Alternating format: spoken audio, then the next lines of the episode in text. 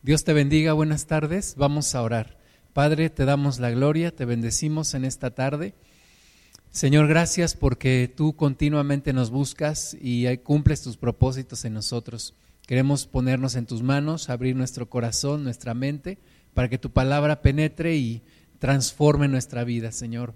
Espíritu Santo, te pedimos que nos llenes, que nos hables, que nos toques y que a Cristo sea toda la gloria.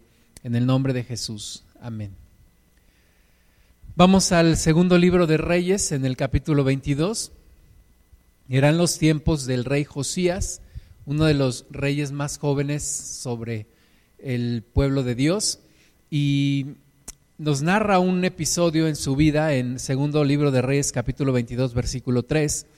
Dice, a los 18 años del rey Josías, envió el rey Azafán, hijo de Azalía, hijo de Mesulam, escriba a la casa de Jehová, diciendo, Ve al sumo sacerdote Hilcías y dile que recoja el dinero que han traído a la casa de Jehová, que han recogido del pueblo los guardianes de la puerta, y que lo pongan en manos de los que hacen la obra, que tienen a su cargo el arreglo de la casa de Jehová, y que lo entreguen a los que hacen la obra de la casa de Jehová para reparar las grietas de la casa, a carpinteros, maestros y albañiles para comprar madera y piedra de cantería para reparar la casa y que no se les tome en cuenta el dinero, perdón, que no se les tome cuenta del dinero cuyo manejo se les confiare, porque ellos proceden con honradez.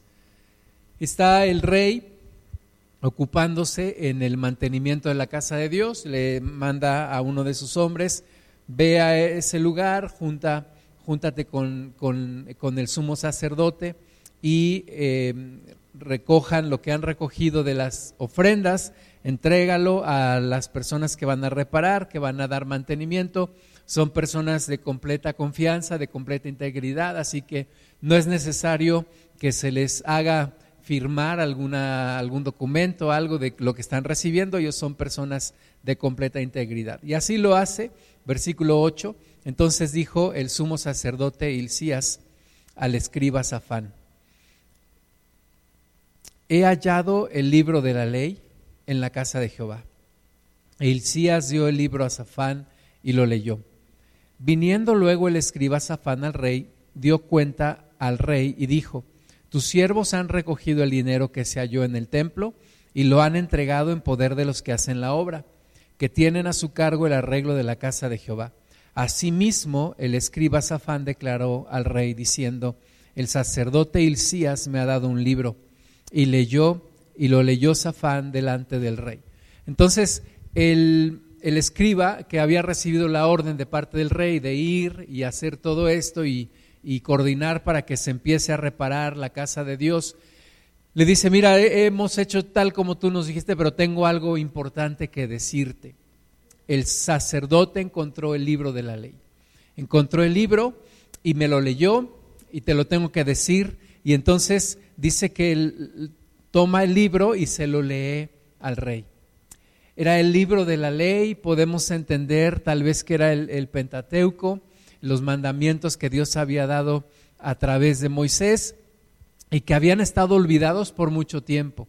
Es como alguien que toma su Biblia, la lleva a su casa y la guarda en algún lugar o simplemente se le pierde en algún lugar de su casa y en tanto que se le pierde es obvio que no la ha leído, ¿verdad? Es como pensar que alguien olvidó la Biblia desde hace mucho tiempo y sería la única forma de leerla, sería la única forma de que pudiera conocer la voluntad de Dios, sin embargo la perdió en algún lugar de su casa, no la buscó y ahí se quedó por mucho tiempo. Y eso es lo que le pasó no a una persona, sino a un pueblo, al pueblo de Dios. Olvidaron la palabra de Dios, olvidaron la ley y entendemos entonces que nadie se ocupó en leerla, nadie se ocupó en enseñarla, nadie se ocupó en meditarla, mucho menos en obedecerla.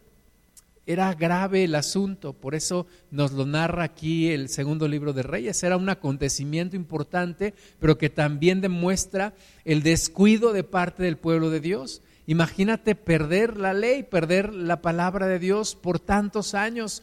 Y eso explica toda la decadencia espiritual, moral y de todos los sentidos en el pueblo, en el pueblo de Dios, en el, en el reino de Judá. Y entonces el versículo 11 dice, cuando el rey hubo oído las palabras del libro de la ley, rasgó sus vestidos. Luego el rey dio orden al sacerdote Hilcías, a, Icam, hijo de Safán, a Akbor, hijo de Micaías, al escriba Safán, y a Asaías, siervo del rey, diciendo, Id y preguntad a Jehová por mí y por el pueblo y por todo Judá acerca de las palabras de este libro que se ha hallado, porque grande es la ira de Jehová que se ha encendido contra nosotros, por cuanto nuestros padres no escucharon las palabras de este libro para hacer conforme a todo lo que nos fue escrito. ¿Por qué dice la Biblia que en cuanto el, el, rey escuchó las palabras del libro, rasgó sus vestidos? Pues porque era evidente que se habían olvidado de la ley de Dios y se habían olvidado de cumplirla y se habían olvidado del mismo Dios. El problema no es solamente eh, olvidarte de la palabra de Dios, el problema es olvidarte de Dios, sacarlo de tu vida por descuido, porque hay otras prioridades, porque hay presiones en la vida, porque lentamente se va enfriando el amor, etcétera, etcétera. Pero la cuestión es que se les había olvidado por años, habían pasado reyes, habían pasado generaciones y la palabra de Dios había estado olvidada y Dios había sido relegado a un segundo lugar. Cuando Dios mismo había dicho, yo quiero que ustedes sean mi pueblo, mi especial tesoro, una especial nación en medio de todas las naciones, un pueblo santo, un reino de sacerdotes. Y eso es lo que Dios quería de este pueblo, pero este pueblo se había completamente olvidado de Dios. Así que cuando Josías escucha las palabras del libro, rasga sus vestidos en señal de rasgar sus vestiduras eh, internas, su alma, y entonces pregunta, manda preguntar a, a la profetisa acerca de lo que está pasando, qué es lo que está sucediendo. Y versículo 14 dice, entonces fueron el sacerdote Hilcías y Aicam, Akbor, Safán y Asaías y a la profetisa Ulda mujer de Salum, hijo de Tigba, hijo de Jarjas, guarda de las vestiduras, la cual moraba en Jerusalén, en la segunda parte de la ciudad. Y hablaron con ella, y ella les dijo, así ha dicho Jehová, el Dios de Israel, decida al varón que os envió a mí. Así dijo Jehová, he aquí yo traigo sobre este lugar y, y sobre los que en él moran todo el mal del que habla este libro que ha leído el rey de Judá, por cuanto me dejaron a mí y quemaron incienso a dioses ajenos, provocándome a ira con toda la obra de sus manos. Mi ira se ha encendido contra este lugar y no se apagará. Había consecuencias de haber olvidado la palabra de Dios, había consecuencias de haber sido infieles con Dios. Lo que estaban viviendo y lo que estaban por vivir era consecuencia de todo esto. No hay, no hay mal que no venga por una mala decisión de alguien o de uno mismo. Y se habían olvidado de la palabra de Dios, la habían puesto en un lugar olvidado, la habían perdido. Cuando el sumo sacerdote dice, miren lo que encontré, encontré el libro de la ley.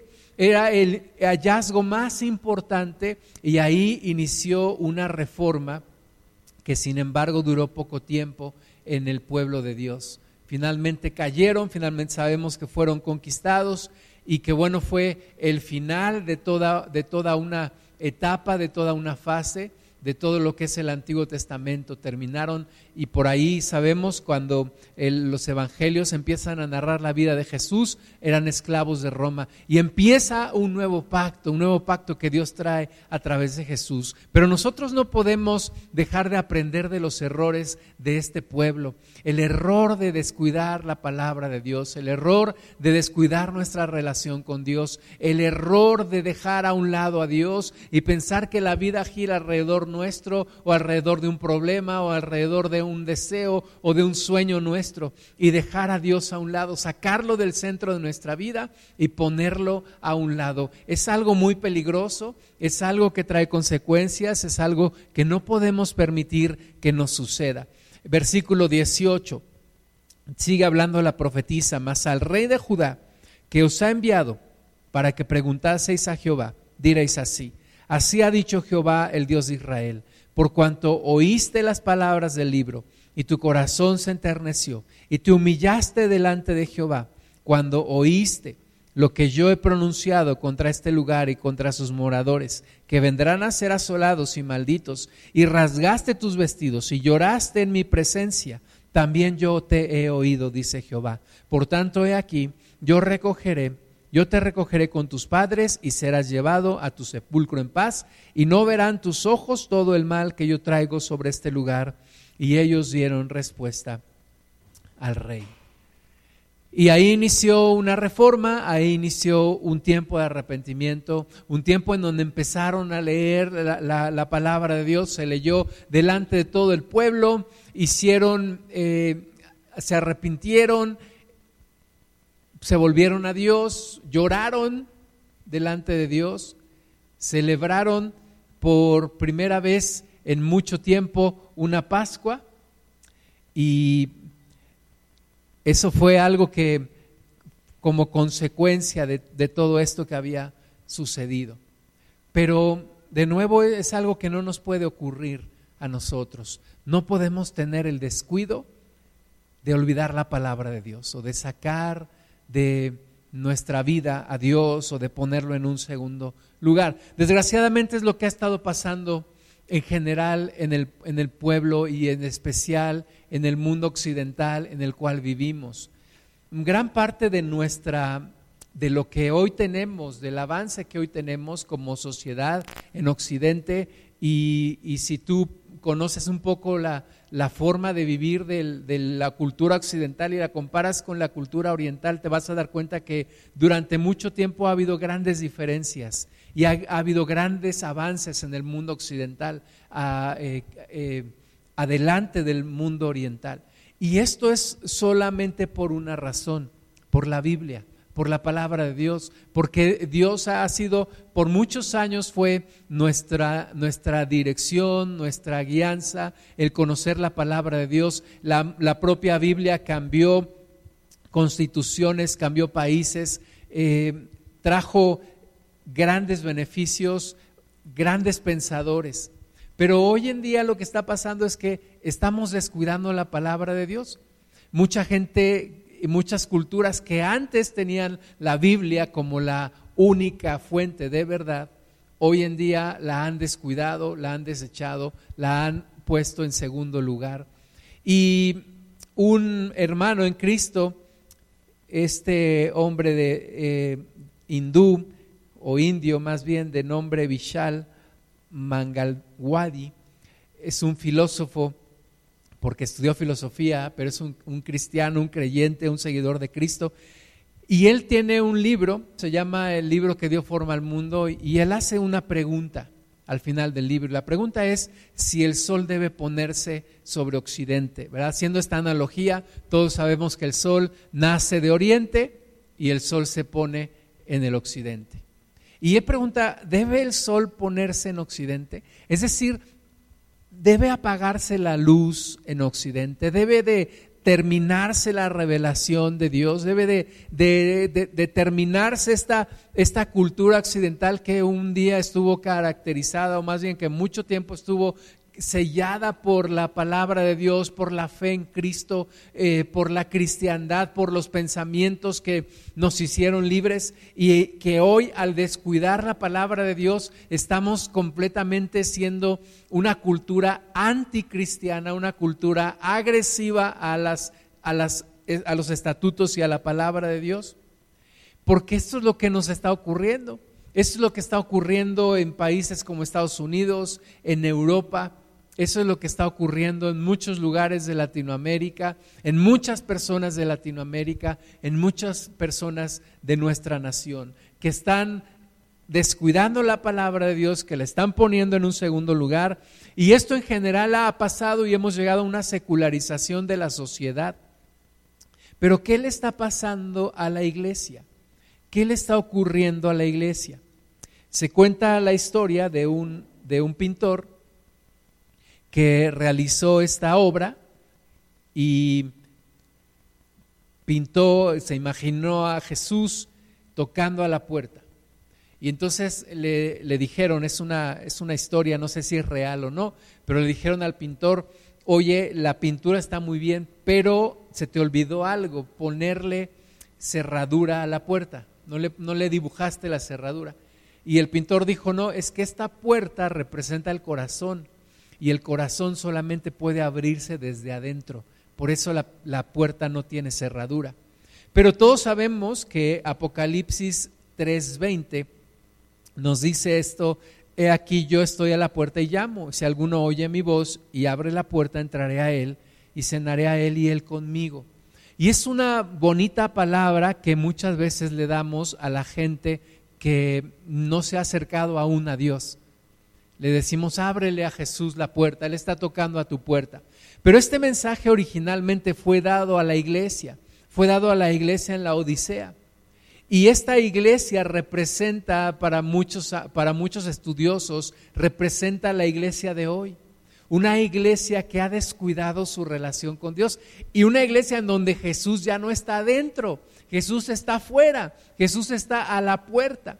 Imagínate qué, qué situación tan, tan complicada, tan difícil y tan triste que hemos sacado a Jesús de nuestras vidas y ya no está dentro, sino que está tocando a la puerta en un lugar en donde, o en medio de un pueblo en donde la, la, definición de ese pueblo es que Dios está en medio de él. Somos cristianos no por los cristianos, somos cristianos por Cristo. Pero un cristiano que ha sacado a Jesús de su vida y que Jesús está a la puerta tocando, pues es una, una historia muy triste, una historia muy patética. Sin embargo, no podemos descuidarnos, no podemos dejar que Jesús esté a la puerta y tenemos que devolverle el lugar que le corresponde.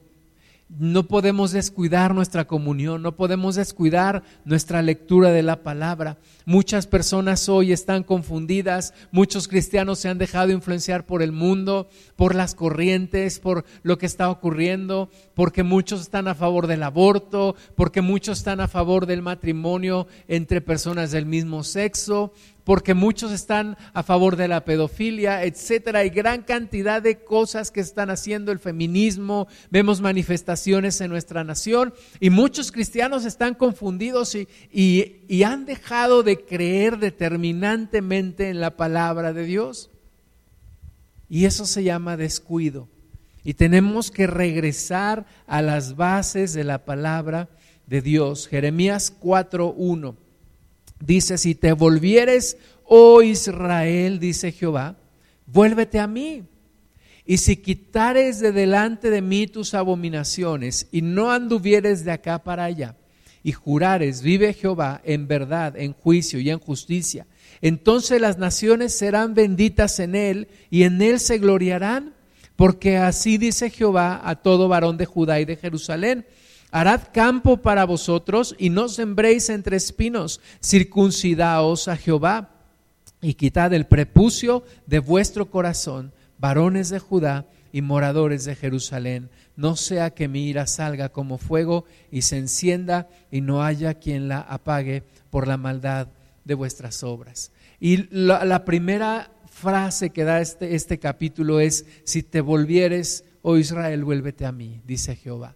Vuélvete a Dios. Y esa es la invitación que yo quiero hacerte hoy. Devuélvele a Dios el lugar central de tu vida. Devuélvele a Dios el lugar principal de tu corazón. Hay una gran preocupación que tenemos en estos tiempos muchos hermanos y es que la iglesia se enfríe, que la iglesia se apague, que muchos se, se retiren, que muchos se enfríen en su fe, que muchos dejen de tener comunión con Dios, dado que antes, bueno, al menos había una reunión por semana a la cual acudías. Pero ahora, donde estamos todavía en medio de esta pandemia, donde no podemos reunirnos físicamente, nuestro temor es que muchos se estén alejando de Dios. El otro día platicábamos mi esposa y yo, ¿qué harán los hermanos mientras están viendo la reunión por Facebook? ¿Estarán realmente adorando a Dios o se estarán poniendo a hacer cosas, están lavando los trastes mientras por ahí están escuchando, están barriendo mientras por ahí están escuchando las alabanzas o realmente está tu corazón en donde debe de estar allí en el Señor? Dios le dijo al pueblo de, Judá, vuélvete a mí y serán benditas las naciones. El que tú y yo nos acercamos a Dios bendice a los que están a nuestro alrededor, trae un ambiente diferente, trae una esperanza, trae un mover de Dios en las personas que están alrededor, incluso aunque ellos no invoquen a Dios, pero tú sí lo hagas. Trae una esperanza a este mundo. El que el pueblo de Dios esté enfocado en el Señor, el que tú le des el lugar a Dios en tu corazón que le corresponde, trae una esperanza esperanza a este mundo, a la gente que está aquí a tu alrededor. En, la, en los tiempos de la, de la Segunda Guerra Mundial y en los tiempos de la Guerra de Vietnam, en Estados Unidos, fue común una historia, una historia triste, pero que se repitió en varias ocasiones. Y la historia es esta. Cuando regresaban a casa algunos soldados que habían estado por mucho tiempo fuera de su casa y que se les daba ya por muertos.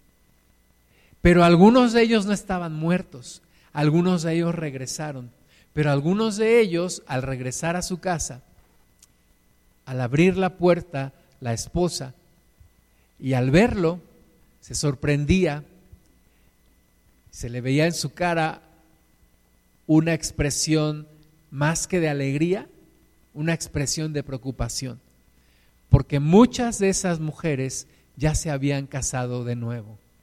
Habían pensado que su esposo había muerto y se habían vuelto a casar. Y es lo que pudiera estar ocurriendo en la vida de algunos en la iglesia.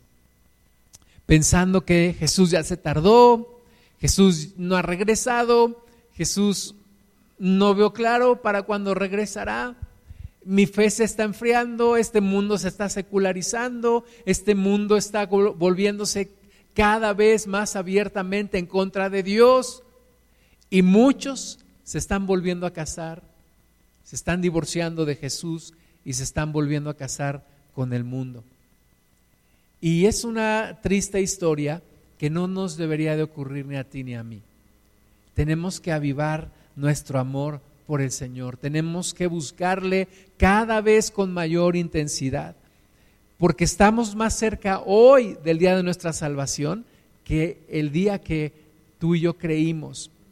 Nuestra, nuestra fe, nuestra búsqueda de Dios debe de ser cada vez mayor. Vamos a ver Lucas 18:8. Lucas 18:8 dice, os digo que pronto les hará justicia. Pregunta Jesús que si Dios se tardará en, hacer justicia a aquellos que oran a Él de día y de noche. Jesús dice, os digo que pronto les hará justicia, pero cuando venga el Hijo del Hombre, ¿hallará fe en la tierra? Esa es la verdadera pregunta. La, la, verdadera pregunta no, la pregunta interesante no es que si Dios nos responderá, sabemos que Dios responde, sabemos que Dios actúa, pero Jesús pregunta, pero pero ¿cuál será la actitud del pueblo de Dios cuando el Hijo del Hombre regrese? ¿Hallará fe en la tierra? ¿Hallará fe todavía en la iglesia? ¿Encontrará un pueblo fiel o encontrará un pueblo que ya se enfrió? ¿Qué es lo que encontrará el Hijo del Hombre? Y Lucas 19, Jesús platica una parábola una parábola que vamos a ver que está influenciada por una historia real que pasó en los tiempos un poquito antes de, los años en, en, los que Jesús está platicando esto.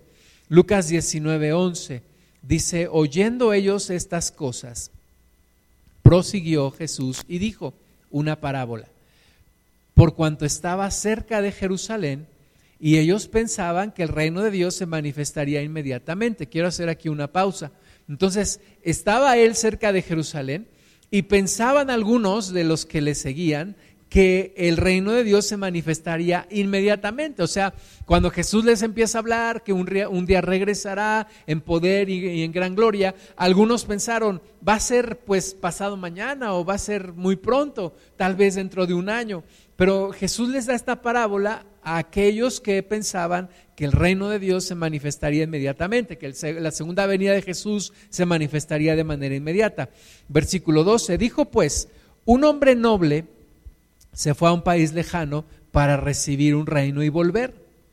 Y llamando a diez siervos suyos, les dio diez minas y les dijo, negociad entre tanto que vengo porque sus conciudadanos la aborrecían y enviaron tras él una embajada diciendo, no queremos que éste reine sobre nosotros.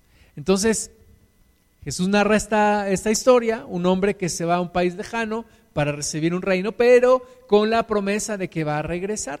Y llama a diez siervos suyos, les reparte, eh, entendemos que es dinero, reparte bienes para que negocien y para que cuando Él regrese, pues tenga una ganancia. No solamente quiere recuperar el dinero que les dio, sino quiere también una ganancia. Pero hay unos que no quieren que ese hombre gobierne sobre ellos.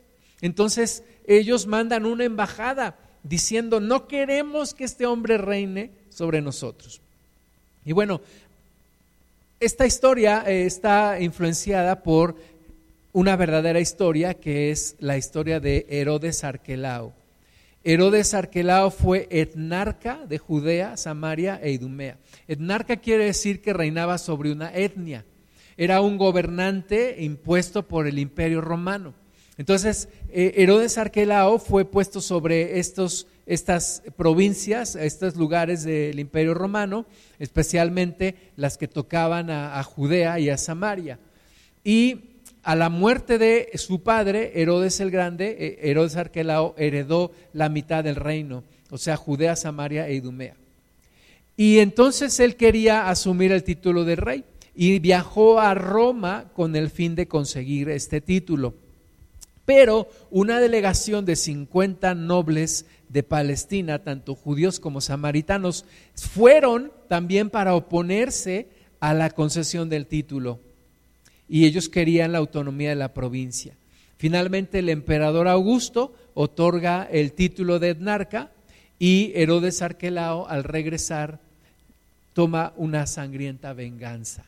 Entonces Jesús está, está, hablando su parábola y para los que le están escuchando, esta historia eh, resuena porque es algo que se sabe, es algo que vivieron y es algo que todavía traen muy latente en su corazón. Pero Jesús realmente lo que está diciendo es de la misma manera que Herodes Arquelao se fue para recibir un, un, título, un gobierno de parte del imperio romano, de la misma manera Jesús va a irse y un día regresará pero algunos no quieren que regrese, algunos no creen en Él, algunos se han rebelado contra Dios y dicen, no queremos que Dios gobierne sobre nuestras vidas, no queremos a Dios, queremos hacer nuestra voluntad, queremos imponer nuestras propias reglas, no creemos en Dios, no creemos que fuimos creados por Dios, no creemos en un Dios, no creemos en el Dios de la Biblia y nos rebelamos en contra de todo lo que suene al Dios de la Biblia.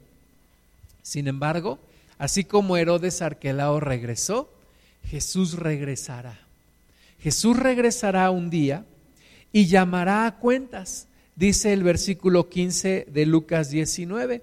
Aconteció que vuelto él, después de recibir el reino, mandó llamar ante, ante él a aquellos siervos a los cuales había dado el dinero, para saber lo que habían negociado cada uno. Vino el primero diciendo, Señor, tu mina ha ganado diez minas. Él dijo, está bien, buen siervo, por cuanto en lo poco has sido fiel, tendrás autoridad sobre diez ciudades. Vino otro diciendo, Señor, tu mina ha producido cinco minas. Y también a este dijo, tú también sé sobre cinco ciudades. Vino otro diciendo, Señor, aquí está tu mina, la cual he tenido guardada en un pañuelo porque tuve miedo de ti, por cuanto eres hombre severo, que tomas lo que no pusiste. Él le dijo, mal siervo, por tu propia boca te juzgo. ¿Sabía que, ¿Sabías que yo era hombre severo? Que tomo lo que no puse y que ciego lo que no sembré. ¿Por qué pues no pusiste mi dinero en el banco para que al volver yo lo hubiera recibido con los intereses? Eh, Jesús así llamará a cada uno de nosotros. Versículo 24, y dijo a los que estaban presentes, quitadle la mina y dadla al que tiene las diez minas. Ellos le dijeron, Señor, tiene diez minas, pero yo os digo que a todo el que tiene se le dará, mas al que no tiene, aún lo que tiene se le quitará. Y también a aquellos mis enemigos que no querían que yo reinase sobre ellos, traerlos acá y decapitarlos delante de mí. Y este es el final de la historia.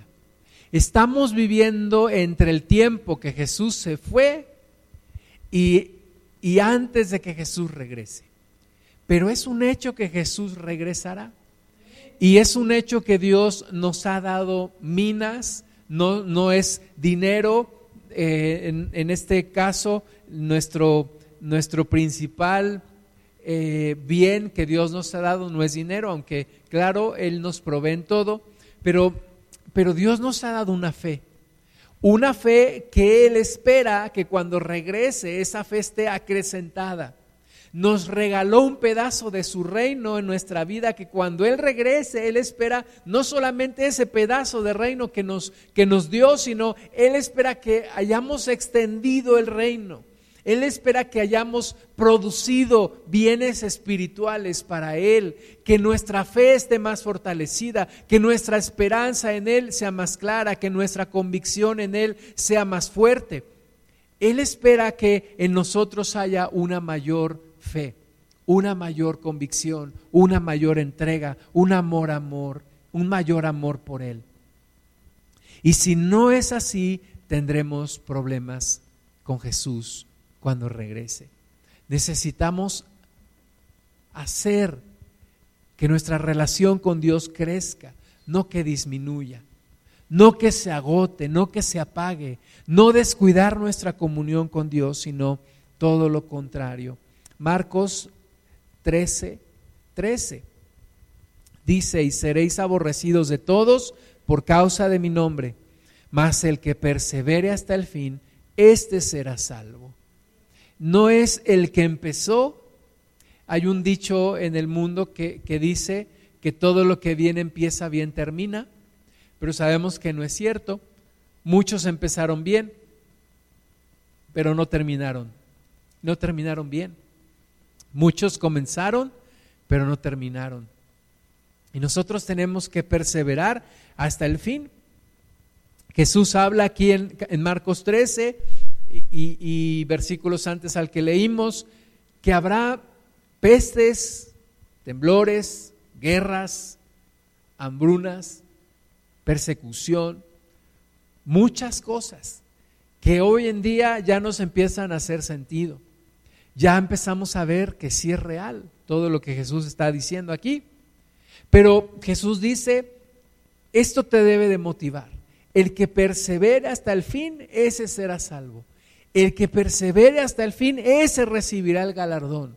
El que termine la carrera, no el que la empezó solamente, el que la empezó, pero también el que la terminó.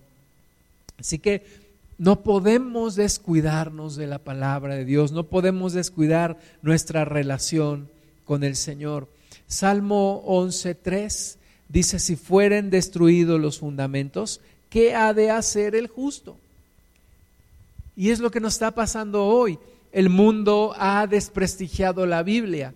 El mundo nos llama ignorantes, el mundo nos llama retrógradas, el mundo nos llama incivilizados, intolerantes, a aquellos que creemos en la Biblia, a aquellos que creemos eh, en un Dios verdadero, a aquellos que esperamos la segunda venida de Jesús. El mundo nos descalifica. Los fundamentos han sido quitados. Hoy en día a lo bueno le dicen malo y a lo malo le dicen bueno. Y entonces pregunta el salmista, si fueren quitados los fundamentos, ¿qué ha de hacer el justo? Si tú y yo olvidamos la palabra de Dios y nos dejamos llevar por lo que el mundo dice, por lo que dicen las marchas, por lo que dicen los gobernantes, por lo que dice el pueblo, ¿qué hemos de hacer? Hemos de terminar completamente confundidos si nos olvidamos de la palabra de Dios, si nos olvidamos de los fundamentos, si nos ocurre lo que le pasó al pueblo de Judá, que olvidaron el libro de la ley, les vinieron calamidad tras calamidad. Pero el llamado de Dios es a no descuidar nuestro sacerdocio, no descuidar nuestra relación con Él. Va vamos a salir adelante de esta pandemia. Vendrán otras, vendrán otros problemas, vendrán otras pruebas. Y el llamado es este, a permanecer, a seguir, a perseverar, no importando lo que venga, no importando las situaciones que vengan, porque también dice la Biblia que Dios no nos dejará ser tentados más de lo que podamos soportar. Entonces podemos seguir, lo tenemos a Él, tenemos el Espíritu Santo. Si no descuidamos nuestra comunión con Él, vamos a poder salir en victoria. No queremos ser arrastrados por la corriente de este mundo. No queremos ser arrastrados al lugar donde Dios nos ha sacado ya. Josué 1.8.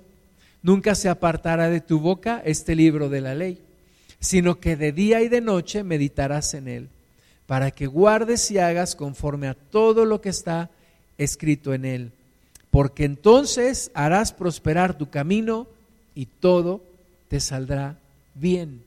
Si tú pones como prioridad a Dios, todo te saldrá bien. Si tú obedeces a Dios en todo, todo te saldrá bien. No es una cuestión de magia, es una cuestión espiritual, es una cuestión de orden. Si tú ordenas tu vida de acuerdo a lo que Dios te manda, sí, podrás tener días buenos y, y algunos días malos, pero al final, al final, todo te saldrá bien. Al final lograrás tu destino. Al final salvarás tu alma, que es lo más importante. Así que ese es el llamado. No se aparte de tu boca la palabra de Dios. Medita en ella de día y de noche.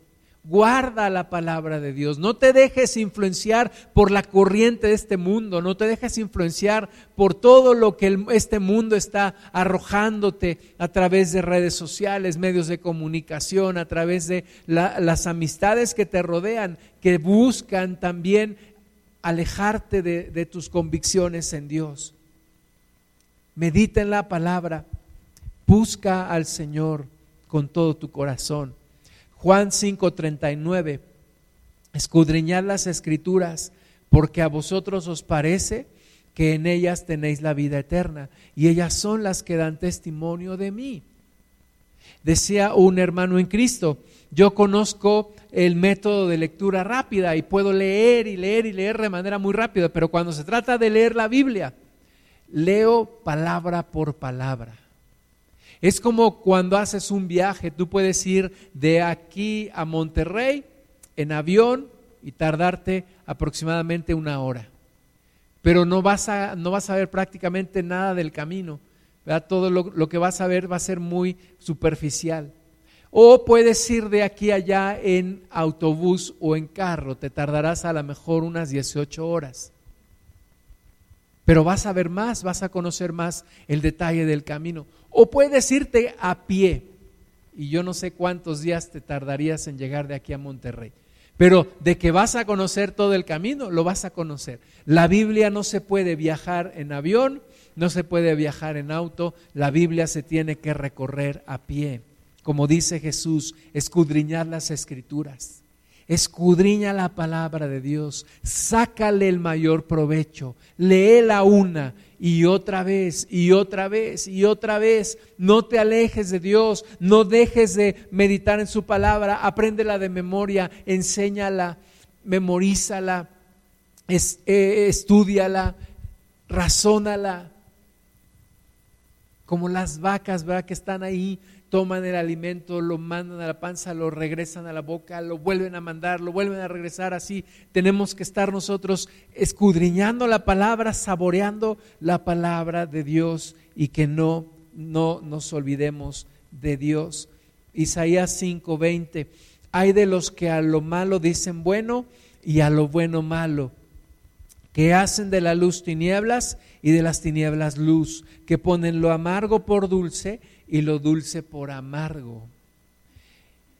Y hoy en día vemos, vemos todos los días esto. Vemos manifestaciones, en días pasados fue el Día Nacional, el Día Internacional de la, de la lucha para legalización del aborto. Y y quieren que esto sea legal y quieren que incluso sea un, parte de un servicio de salud gratuito que se le da a la gente aquí en nuestra nación.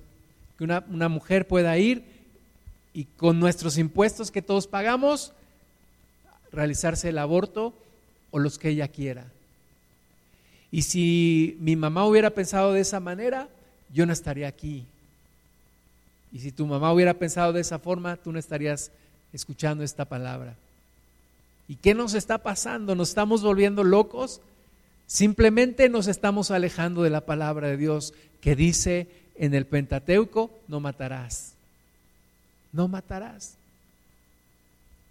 Pero a lo malo le decimos bueno y a lo bueno le decimos malo. Y eso es por habernos olvidado de la palabra de Dios. Un juez no tendría por qué aceptar esto si conociera la Biblia. Si conociera la Biblia y respetara la palabra de Dios, no diría que lo bueno es malo y que lo malo es bueno. Una sociedad no promovería cosas abominables delante de Dios si conociera y respetara la palabra de Dios. Y la voz de la iglesia se tiene que hacer oír. Nosotros tenemos que tener una convicción en la palabra de Dios, una convicción en nuestro Señor, una relación viva con nuestro Dios. Mateo 24, 12 y 13. Y por haberse multiplicado la maldad, el amor de muchos se enfriará. Mas el que persevere hasta el fin, éste será salvo. De nuevo, nos dice Jesús, el que persevere hasta el fin, éste será salvo pero nos advierte, la maldad se multiplicará, la maldad crecerá y, lo estamos viendo en este mundo, lo estamos observando todos los días, todos los días se rompen récords de maldad. Pero lo triste también es que Jesús nos dice, el amor de muchos se enfriará. El amor de muchos cristianos se enfriará. La Biblia nos habla de la apostasía. Muchos abandonarán la fe, apostatarán de la fe. Pero el que persevere hasta el fin, este será salvo. Esa es nuestra motivación. Esa es la palabra que debemos guardar en nuestro corazón. Si yo persevero hasta el fin, me encontraré con mi Señor por la eternidad. Hebreos 6, 11. Pero deseamos que cada uno de vosotros muestre la misma solicitud hasta el fin, para plena certeza de la esperanza a fin de que no os hagáis perezosos, sino imitadores de aquellos que por la fe y la paciencia heredan las promesas. Entonces, que tengamos la misma solicitud, el mismo ánimo, la misma disposición, la misma entrega y aún más hasta el final mantenernos hasta el final. Esta no es una carrera de velocidad, es una carrera de resistencia. No es la carrera de los 100 metros, es la maratón de nuestra vida. De nada me sirve haber empezado bien y no terminar. Necesito terminar y hay dos cosas que me harán terminar. Dice aquí que es la fe y la paciencia. Por la fe y la paciencia se heredan las promesas. La fe me, me hace esperar, me hace seguir y la, y la paciencia me da esa resistencia para soportar las adversidades. El mundo le llama resiliencia, la Biblia le llama paciencia. Paciencia, resistencia, mantenernos, a pesar de las adversidades, a pesar de los problemas, la Biblia dice que es como un luchador o como un atleta o como un labrador, un campesino. Y tiene que pasar las adversidades, seguir adelante hasta lograr la meta, hasta heredar las promesas. Y nuestra principal promesa es nuestra salvación. Hebreos 10, 35. No perdáis pues vuestra confianza que tiene grande galardón, porque os es necesaria la paciencia para que habiendo hecho la voluntad de Dios, obtengáis la promesa, porque aún un poquito, y el que ha de venir vendrá y no tardará. Mas el justo vivirá por fe. Y si retrocediere, no agradará mi alma. Pero nosotros no somos de los que retroceden para perdición, sino de los que tienen fe para preservación del alma. Me invitaba a un amigo pastor a ir a su congregación en la Ciudad de México hace un par de semanas. Me decía, ¿cuándo nos visitas? Y yo le decía, espero que pronto. Y me dijo, espero que ese pronto no sea un pronto bíblico, ¿verdad? Porque Jesús dijo, he aquí vengo pronto y ya pasaron dos mil años. Pero, pero fíjate cómo la Biblia lo dice, porque aún un poquito y el que ha de venir vendrá. Dios no retarda sus promesas, dice la Biblia. Dios nunca llega tarde, pero quiere que todos, que todos tengamos la oportunidad de arrepentirnos y de, y de venir a Él. Y Jesús, yo me imagino al Señor Jesús dentro de mi limitada capacidad mental, me imagino al Señor Jesús ya con sus tenis puestos, amarrados y ahí en la, en la, en la puerta del cielo, diciendo, Padre, yo estoy listo. Cuando tú me digas, yo voy. Y, y Jesús yo creo que ya quiere venir, pero, pero también está diciendo ahí el Espíritu Santo, también faltan estos, también estos que se arrepientan, también hay que darle lugar a estos. Yo creo que Dios es sabio y, y Dios sabe el momento. Pero para nosotros el, decir, falta un poquito, es decir, no sé cuánto es un poquito, tal vez sea mucho, tal vez sean muchos años, yo no sé, pero la Biblia dice un poquito y el que ha de venir vendrá y no tardará. Y esa debe de ser mi convicción y esa debe de ser mi fe. Yo no sé cuándo regrese el Señor o cuándo Él me llame a su presencia, pero que cuando me llame yo esté haciendo su voluntad. David Wickerson, estamos leyendo de nuevo muchos cristianos sus libros, un hombre que partió hace algunos años con el Señor. Y en el último de sus, de sus notas electrónicas que él publicaba, en el último día de su vida, la última nota que publicó, le dijo al Señor, Señor, haz conmigo lo que tú quieras. Y ese día el Señor se lo llevó. Un, un hombre que fue hallado fiel y Dios determinó cuándo llevarlo. Entonces, no sabemos el tiempo, pero dice ahí, un poquito y el que ha de venir vendrá y no tardará. El justo vivirá por fe. Y, pero si retrocede no agradará a mi alma, dice Dios. No podemos retroceder, dicen algunos, retroceder ni para tomar impulso. No hay que retroceder. Nosotros no somos de los que retroceden para perdición, sino de los que tienen fe para preservación del alma. Tenemos que seguir adelante, no descuidar. El hallazgo más importante, así como Josías, el hallazgo más importante en su vida, y fue un parteaguas, y eso determinó un antes y un después, el encontrar el libro de la ley. Para ti, para mí, el parteaguas es haber encontrado a Cristo nos encontramos con Cristo y no podemos volvernos a perder. Así como Josías encontró el libro y no podía volverlo a perder, tú y yo no podemos volvernos a perder de Jesús. No lo descuidemos. Démosle el lugar más importante en nuestra vida. Démosle el primer lugar. Alineemos todo a nuestra relación con el Señor y encontraremos bendición. Vamos a orar. Padre Santo, damos gloria a tu santo nombre.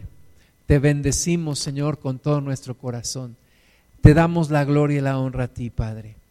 Y, Señor, pedimos perdón, porque así como, como esa historia que leímos, en donde perdieron el libro, en donde perdieron la comunión, en donde perdieron la fe, Señor, nosotros hemos descuidado varias áreas de nuestra vida. Hemos descuidado principalmente nuestra comunión contigo, Señor. Perdónanos cuando hemos descuidado la lectura de tu palabra. Perdónanos cuando hemos descuidado nuestros tiempos de oración. Cuando hemos dejado de adorar. Cuando hemos dejado de escuchar la palabra. Cuando hemos dejado de palpitar en nuestro corazón hacia ti, Señor. Cuando hemos vuelto de nuestra relación una religión, algo rutinario. Señor, tus misericordias son nuevas cada mañana y grande es tu fidelidad. Y nosotros queremos volver a ti, Señor, regresar a ti, acercarnos a ti. Así como hubo una reforma que cambió completamente el reino de Judá a través del rey Josías, así nosotros, Señor, queremos volvernos a ti, nunca apartarnos, nunca alejarnos, Señor. Llénanos de nuevo, Espíritu Santo, nos abrimos a ti. Ordena nuestra vida, Señor. Ordena completamente nuestra vida. Haz un cambio en nuestro corazón. Haz un cambio en nuestra mente. Acércanos de nuevo a ti, Señor. Perdónanos. Y aviva el fuego en nuestro corazón, Señor. Que nuestra mayor expectación sea encontrarnos contigo. Que nuestra mayor, nuestra mayor alegría en cada día sea el tener comunión contigo. Que nuestro mayor anhelo sea un día encontrarnos contigo por la eternidad. Que nuestro principal motor cada día sea el que tú estás con nosotros, Señor.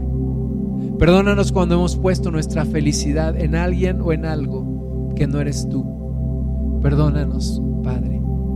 Avívanos, Señor. No queremos ser de los que retroceden para perdición, sino de los que perseveran para salvación del alma. Queremos seguir adelante. Queremos ver a Cristo. Queremos ver nuestra tierra sanada. Queremos, Señor, también que nuestra voz, nuestro clamor sea escuchado por ti y que tu respuesta venga a ser evidente a todos los hombres. Queremos, Señor, que nuestra nación se vuelva a ti también y que tú cambies este mundo y que salves a muchos, Señor. Que hoy a lo bueno dicen malo y a lo malo dicen bueno. Señor, que tu palabra sea conocida de nuevo, que tu palabra sea entendida por muchos, que tu palabra venga al conocimiento de muchos. Y Señor, que veamos gran luz en medio de tinieblas, gran luz que venga de ti. Cristo, el Espíritu y la iglesia dicen, ven, ven Señor, ven Señor Jesús. Prepáranos, Espíritu Santo. Prepáranos, Señor. No perdamos el tiempo. Un tiempo valioso de preparación para la venida de Cristo. Te damos la gloria, te alabamos, Señor. Te bendecimos con todo nuestro corazón. Acércanos a ti. Acércanos a ti de nuevo, Señor. Bendito.